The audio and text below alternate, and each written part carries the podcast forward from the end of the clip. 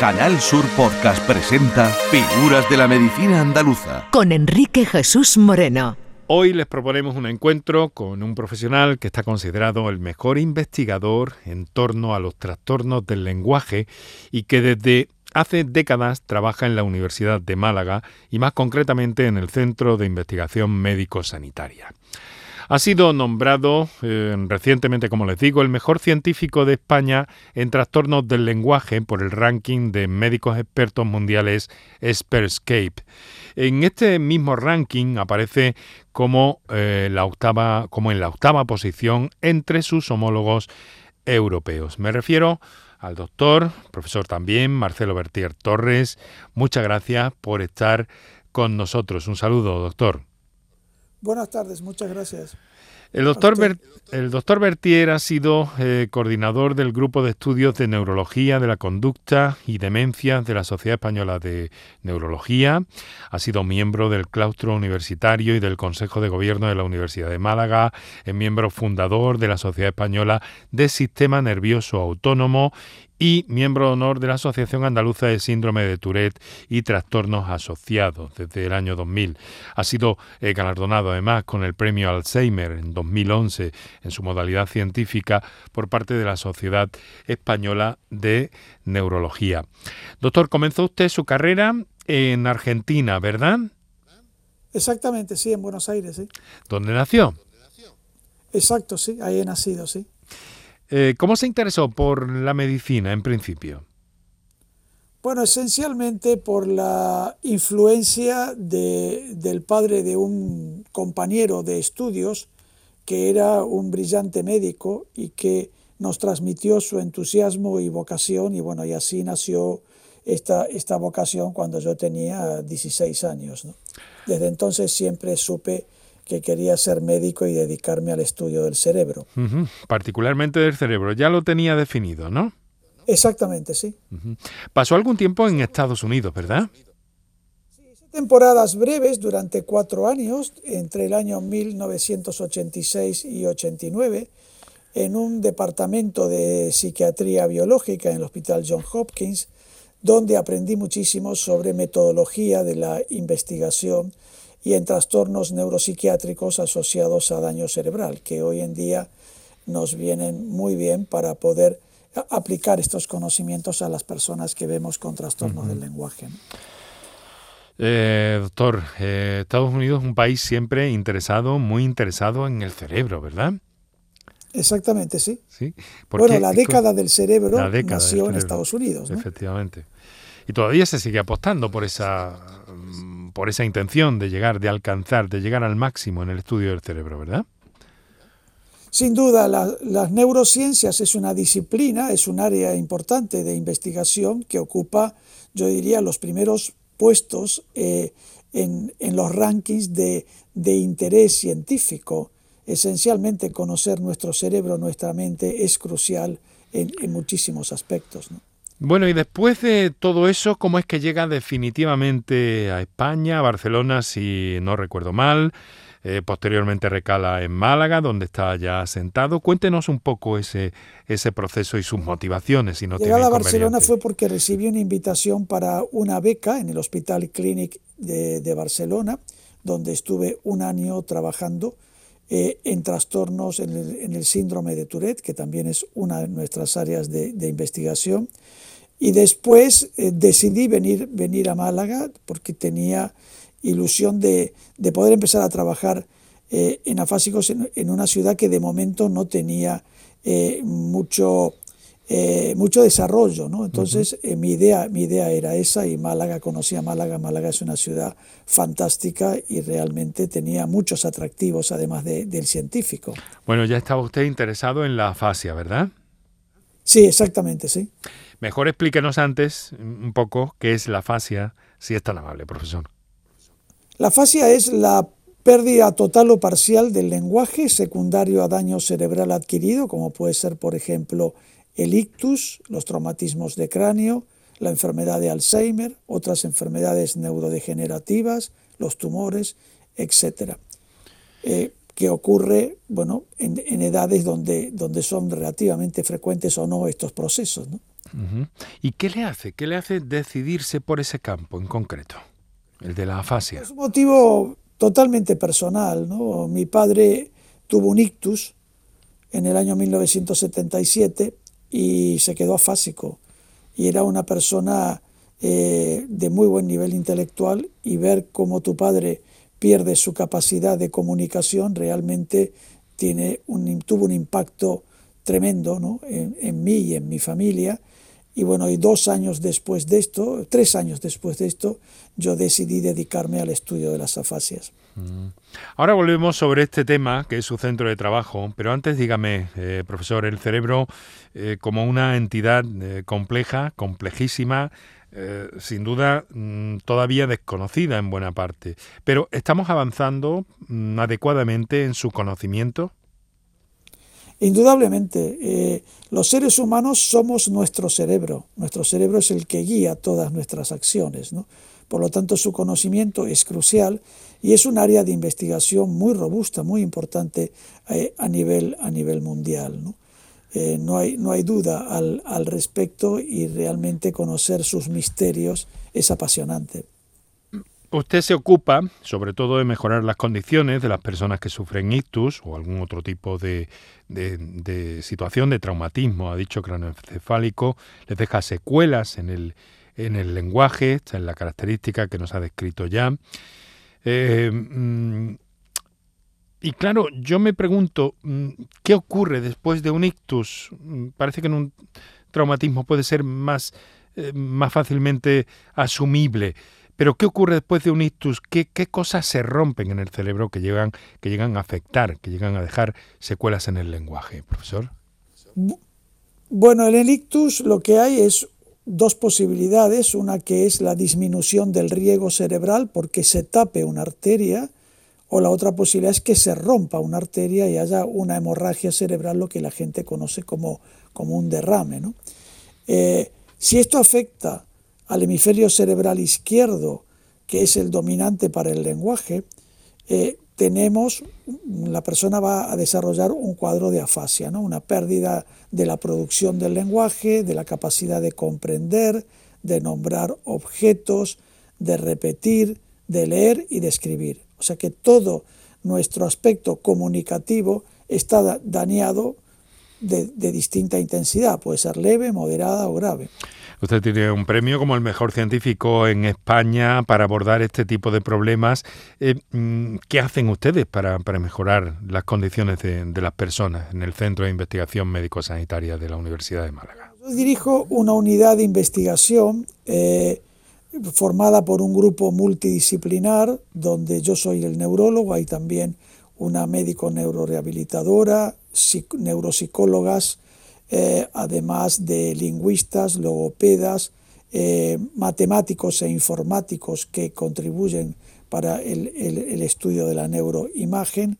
Eh, o sea, pues somos un grupo multidisciplinar. En este momento es imposible hacer investigación puntera una sola persona. Se necesita un grupo de investigadores y que cada uno sea experto en un área del tema, por ejemplo, en este caso de las afasias. Y yo le puedo pedir que nos, que nos describa un poco cómo es el equipo que ha enumerado de alguna forma así con los profesionales, con las diferentes especialidades que tienen que intervenir.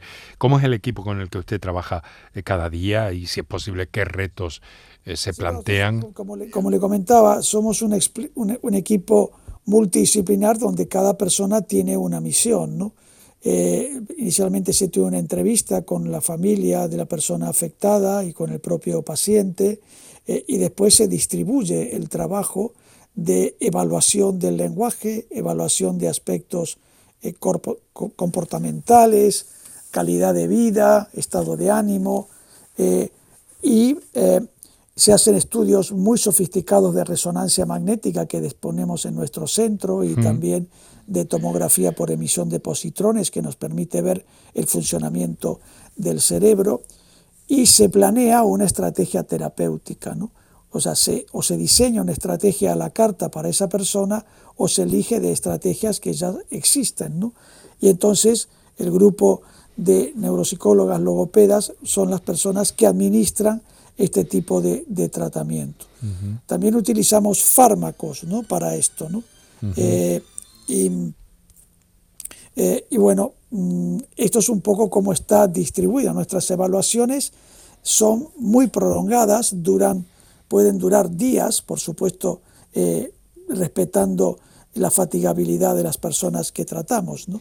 pero dedicamos mucho tiempo a conocer muy íntimamente los problemas que tiene la persona y encontrar estrategias que sean útiles para su recuperación. Veo que abordan estos problemas tanto con, herramientas altamente tecnológicas como otras muy elementales, ¿no? Sí, bueno, yo diría que elemental, digamos, eh, quizás lo más, lo que uno podría considerar el, elemental, sin desprestigiar a la técnica, por supuesto, sería la logopedia, que es lo más tradicional, ¿no? La entrevista vis a vis con, con la persona afásica, su evaluación y su tratamiento logopédico. Hay también otros tratamientos que llamamos tratamientos biológicos, que es la utilización de medicamentos para mejorar la actividad cerebral, para mejorar la química cerebral, restablecer la química cerebral que se ha perdido con el ictus. Eh, y además utilizamos estimulación transcraneal, que es un método no molesto, no invasivo para la persona afásica. Y lo que estamos haciendo actualmente es combinar las tres estrategias. la logopedia, los medicamentos y la estimulación cerebral. La logopedia tiene un papel crucial. Lo que hace los fármacos y la estimulación transcraneal es preparar el cerebro para la mejor acción de la, de la logopedia. Pero de momento nada va a reemplazar la intervención personal de las logopedas con, la persona fásica. ¿Y qué resultados obtienen ustedes, eh, profesor? Bueno, los resultados son buenos, son esperanzadores, por supuesto, eh, pero esta es una receta que no es aplicable a todas las personas con afasia. ¿no? Eh, nosotros trabajamos esencialmente con personas con afasias leves y moderadas, porque las personas con afasias mucho más graves eh, no son, eh, no hay muchas estrategias para beneficiar porque en realidad han tenido un daño cerebral muy extenso y las posibilidades de compensación existen sin duda, pero no son, no son inmediatas, son difíciles y, y, y se están intentando desarrollar métodos que, favorezcan la mejoría de estas personas. Pero hay que tener también presente que hay mucha variabilidad entre distintas personas afásicas. ¿no? Eh, puede ser que haya dos personas con las mismas lesiones, que unos se recuperen rápidamente y otros no. O sea, esa variabilidad es uno de, también de nuestros temas de gran interés. ¿no? Para poder identificar a la persona eh, antes de tratarla, saber tener factores que nos predigan qué, qué va a pasar con esa persona. En Canal Sur Podcast Figuras de la Medicina Andaluza con Enrique Jesús Moreno. Estos serán eh, procesos eh, largos, ¿no, doctor? Sí, sí, son procesos largos, indudablemente. Eh, lo, que, lo, que, ocurre es que las terapias que utilizamos son cada vez más breves, pero más intensivas. Pero la recuperación de la fascia es muy difícil de anticipar en la persona individual, ¿no? O sea, no sabemos y nunca damos un pronóstico de que esa persona va a estar mejor en los primeros dos meses, tres meses.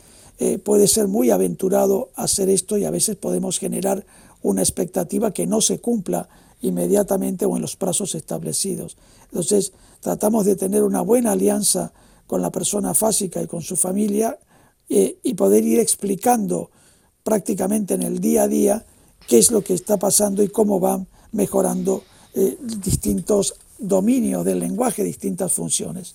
Pero no aventuramos un pronóstico ni a corto ni a largo plazo.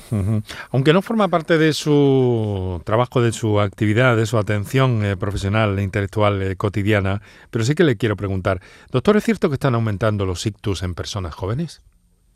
Sí, es verdad, es verdad que hay vemos personas muy jóvenes con ictus. De hecho, en nuestra unidad hemos tratado a personas de 30 años, ¿no? de 32 años, de 35, o sea, personas jóvenes, algunos que tenían malformaciones cerebrales que han sangrado y han tenido un ictus, esto siempre ocurrió, eh, y otras personas que, bueno, que tienen factores de riesgo vascular eh, y, que, y, que, bueno, y que, han tenido, que han tenido un ictus. ¿no? Mm. Eh, Claro, es dramático tener un ictus, siempre lo es, y por supuesto que una persona joven en plena actividad eh, el impacto es brutal, ¿no? de, de la desconexión que causa con la sociedad. ¿no? Se habla de que los eh, determinados hábitos de vida tienen algo que ver en esta prevalencia. Indudablemente, eh, lo, que se llama factores de riesgo, el sedentarismo, el tabaco, el consumo de sustancias, por ejemplo, es también un factor de riesgo muy importante, aunque se utilicen de forma recreacional. ¿no? Eh, hay personas que son más vulnerables a tener complicaciones con, con drogas, por ejemplo, o el alcohol mismo, que puede dar problemas de cambio del ritmo cardíaco y generar embolias cerebrales, todo esto son factores que de alguna manera podrían explicar, al menos en parte, alguno de los ictus en personas jóvenes. Doctor Marcelo eh, Bertier Torres, vamos a dar un giro. Uno de, los, uno de los retos más importantes que tiene la neurociencia en este momento es el abordaje de las enfermedades neurodegenerativas. Eh, ¿La estrategia es eh, curarlas? o prevenirlas? ¿O hasta qué punto se puede lo primero y lo segundo? Siempre es mejor prevenir que, curar, ¿no?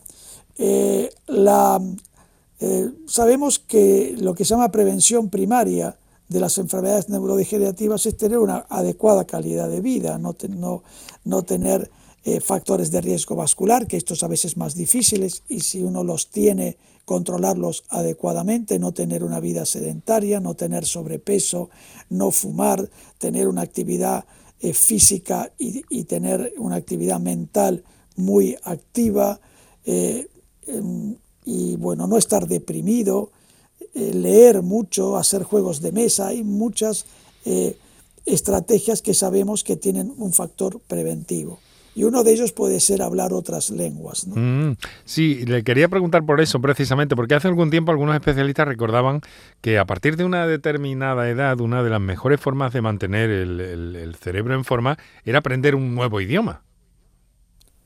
Sí, es, es, correcto. O sea, cuanto antes mejor. O sea, no, no debemos esperar en lo posible a, a ser un adulto mayor o un anciano para aprender eh, una segunda o tercera lengua. ¿no? Si uno tiene la oportunidad de aprenderla antes, es absolutamente deseable. Pero si empieza Hay estudios, con... bastantes estudios de la, de la última década que muestran que ser bilingüe eh, o, trilingüe o políglota ¿no?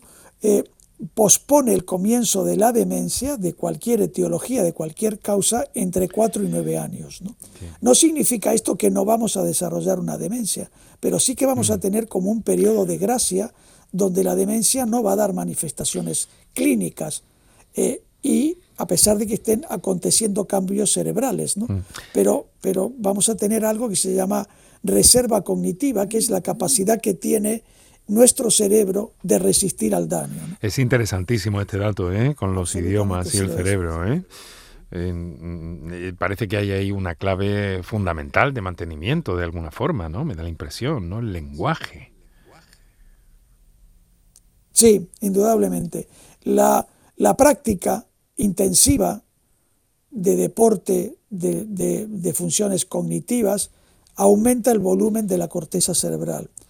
Eh, y esto es parte de una reserva que llamamos reserva anatómica. Y el hecho de, por ejemplo, la música, la lectura, eh, son también factores que contribuyen muchísimo a, tener una corteza cerebral muy apta que pueda resistir los cambios que acontecen con la edad, que ocurren con la edad.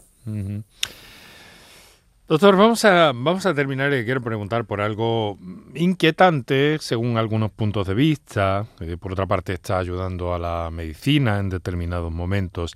Se están haciendo ensayos para insertar incluso en el cerebro elementos artificiales, chips o circuitos electrónicos, básicamente, eh, para ayudar ajustar e incluso, aquí es donde está quizá lo más problemático, incluso mejorar algunos procesos eh, cerebrales en los humanos.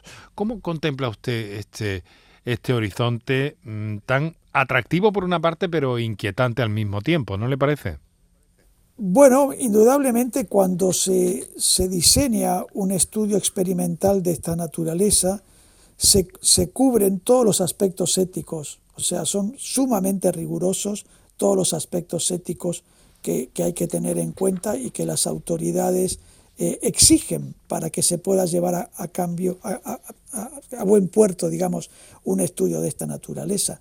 Un ejemplo perfecto es la cirugía de la enfermedad de Parkinson, por ejemplo, ¿no? lo que se llama estimulación cerebral profunda, que realmente es sorprendente y posiblemente es uno de los avances más relevantes de la neurociencia de los últimos 20 o 30 años. Como una persona que está inmóvil, rígida o con temblor, se le conecta un estimulador y, y, en ese momento deja de temblar y de estar paralizado en una silla, puede ponerse de pie y puede empezar a andar. ¿no? O sea, esto es posiblemente en lo que tenemos más experiencia eh, a, nivel neurocientífico, pero indudablemente el trastorno obsesivo compulsivo también se trata, se puede tratar con, con estimulación cerebral profunda, los tics también se pueden tratar en personas que por supuesto que en los que han fallado otras estrategias terapéuticas, ¿no? o sea, no son de primera elección, ¿no? sino son de una elección eh, más en personas que las consideramos resistentes a otro tipo de tratamientos. Indudablemente hay un futuro muy esperanzador al respecto. Hay alguna estrategia que se ha utilizado en Chicago en personas con afasia eh, que, que, bueno, que, que, brindó de forma no cruenta, no invasiva o, ligeramente invasiva, ha brindado algún tipo de beneficio en personas con afasias graves, que es lo que yo comenté, que disponíamos de menos estrategias.